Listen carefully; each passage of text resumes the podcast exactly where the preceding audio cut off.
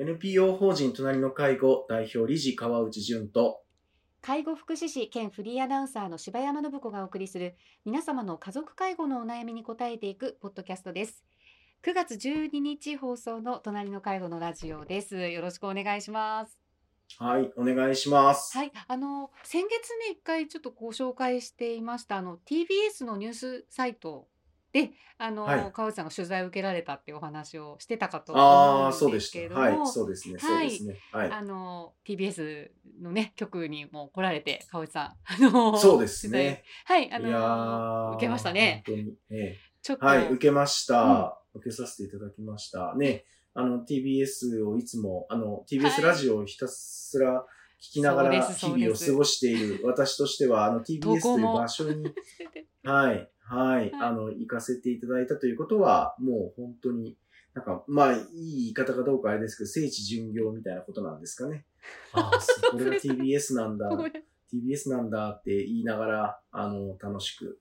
はい、あの、回らせていただいて、あの、ほ多分、私の記憶が定かであれば、他の、ええ。あの、テレビ局には、あの、はい。行かせていただいたことは、あの、仕事であるんですけあそどう、ですよね。偶然にも、はい、あの、TBS さんだけは、おそらくあれが初めてだったと思うので、まあ本当にありがたいあなと思いながら。はい。聖地にね、はい。足を踏み入れられたまあそうですさね、がそうですね。。そうですね、そうですはい。ね。あの、ええこのねラジオを聞いてくだくれてたあの私の元仕事仲間がああの、はいはいえあの取材してくれたんですけれどもあのやっぱりこのそうでした。えーそうです。あの、やっぱり、彼女も今、やっぱり子育てして、あの、仕事をしてっていう、あの、年齢で、まあ私も近いんですけれども、うんあの、うんこれってテレワークとかね、その、両立っていうところの関心事があった時に、テレワークと介護は相性が良くないっていうのを聞いて、え、うんそれはどういうことなんだっていう、ぜひ取材したいんだけどって、あの、連絡を、あえくれたことがきっかけだったんですよね。うん。いやー、ね、まあまさにこのね、今回のテーマが、まあ、急増する介護の、家族介護の悲劇っていうようなうんタイトルもつけていただいて、まあ実はそれがテレワークがきっかけになってしまうこともあるんだという内容なんですけどね。ええうん、なんか、多分、うん世の中の多くは、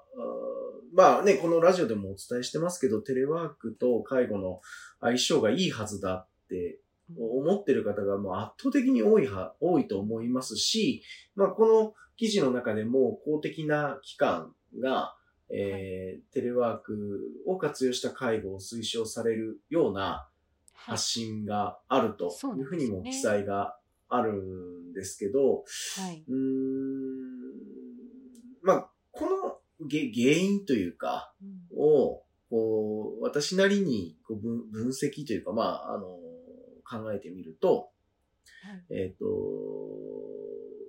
その介護を始めたいというか、はじ始まった時に、やっぱり親の近くにいてあげたいっていう気持ちが、支える側には働くんだと思うんですよね。。うん、で、ただ、今までは出社しなきゃいけないから、それができないっていう状況だったのが、あの、テレワークだと、えー親の近くにいてあげることができると。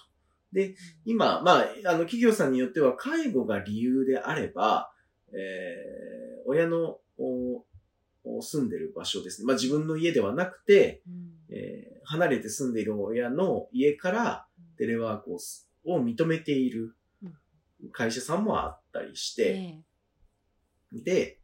あの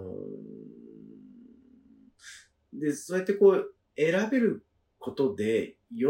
んでいるというか、えー支えることができてありがたいと思っているのが誰かっていうことなんですけど、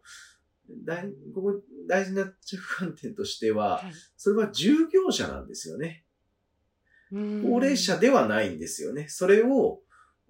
えーやってみたい、やりたいと思っているのは、えー従業者、支える側であって、高齢者ではないんですよね。そうですね。で、うん。うん、で、その家族が近くにいることによっての、おまあ、うん介護にうんおける効効果みたいなことをちょっと言うと、いやいや、そんな家族の関わりに効果もね、何もないでしょって言われがちなんですけど、うーん、まあ、効果もで言うとちょっとドライすぎるのであれですけど、家族関係の影響みたいなものとか、仕事への影響だったりとか、うん、うん、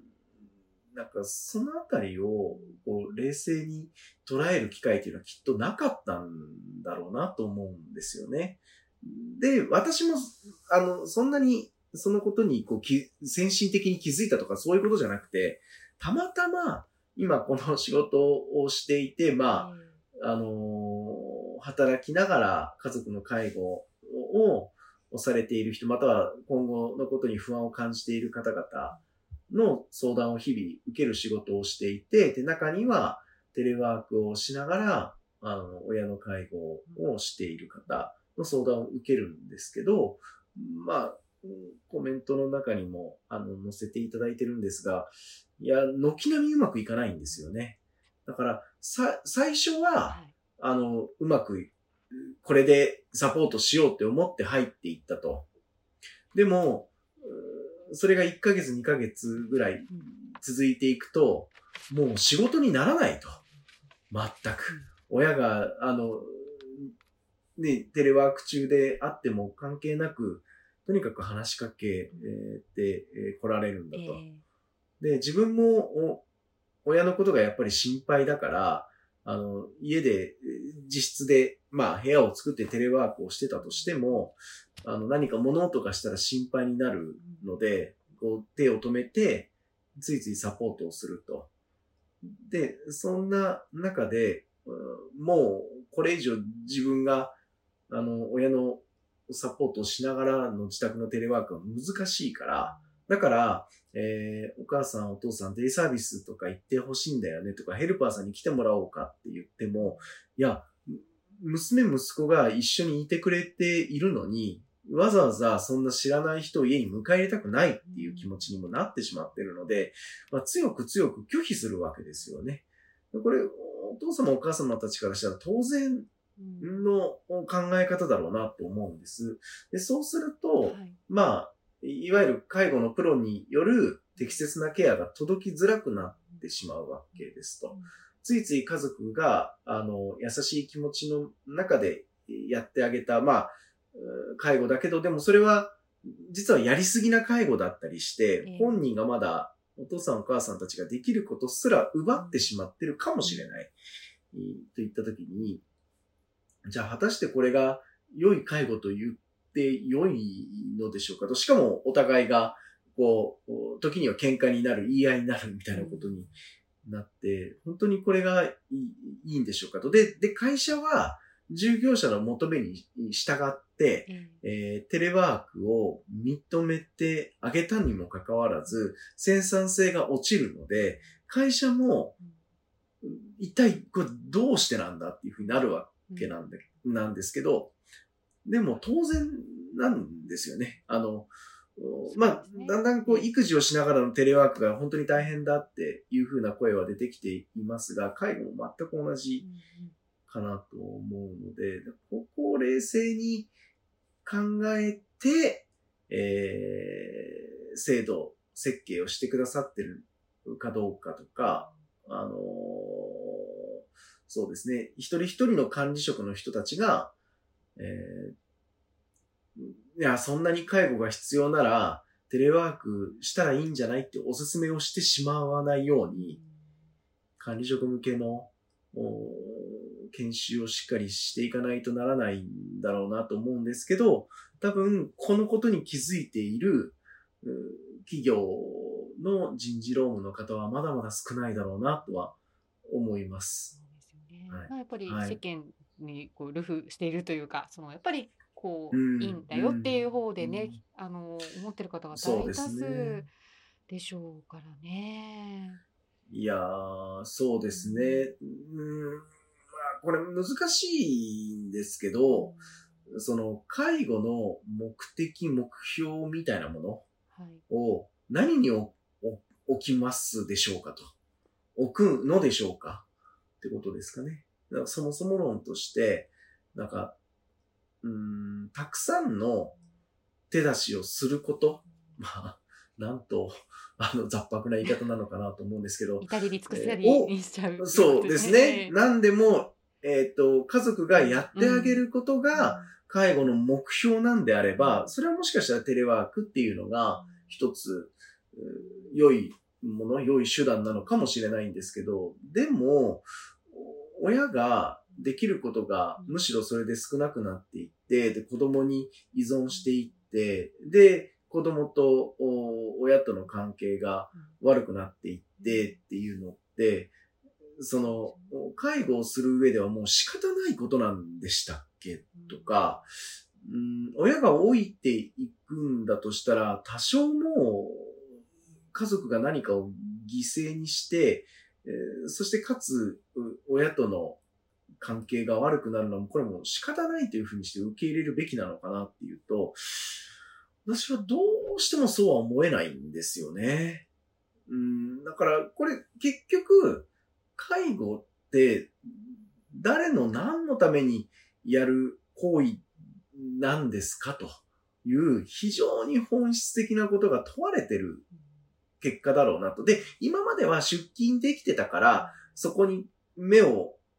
配らずにというか、まあ、あの、向き合わずうとも、おまあ、しょうがないよね、で、なんとかなっていた。まあ、でも、それでも、えー仕事よりも、親が心配だからということで、はい。えー仕事を辞めて介護を離職ですよね。家族の介護のために仕事を辞める離職をする方も、まあ年間10万人ずついて、で、あの、今回のニュースの中でも、一旦、あの、テレワークが推奨されたことで、えーその離職者数が緩やかになったけど、でも、どうやら、2021年度の雇用動向調査はい。をによって、えーまたその数字が過去最高の離職者数になる可能性があるという状況に今ねあって、はい。。だから、やはり、その、介護離職の防止のためにテレワークが本当に有効なのか、で、そもそも仕事と介護の両立って何ですかっていうこととか、その、えー介護をするために仕事の時間をうまく調整して、えーそのお空いた時間というか、えー浮いた時間を介護により当てていくということが、本当に両立ですか？ということが、この数字から、えー起きてる事象から、えー問われてるんじゃないかな、と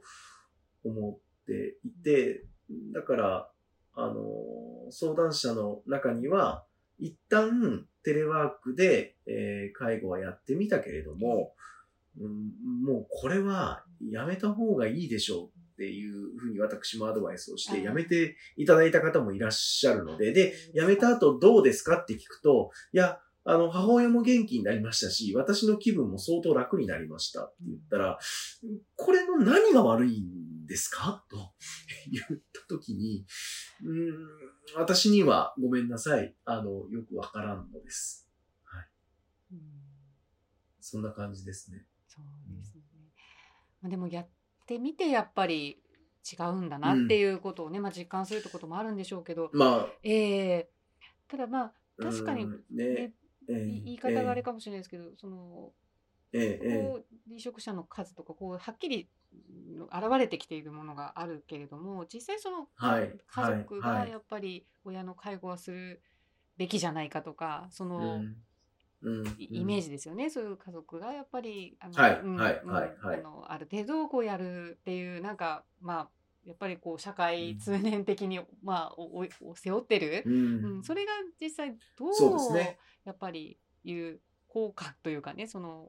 うん、親御さんの生活にどういう影響が出てるかっていうのはうんやっぱりそんなになんていうんですかデータ化はされてないですもんね。まあ、そうでしょうね。うん見えない、そうなんでしょうね。見えないええ。見えないですよね。うん、なんですかね。まあ、あの、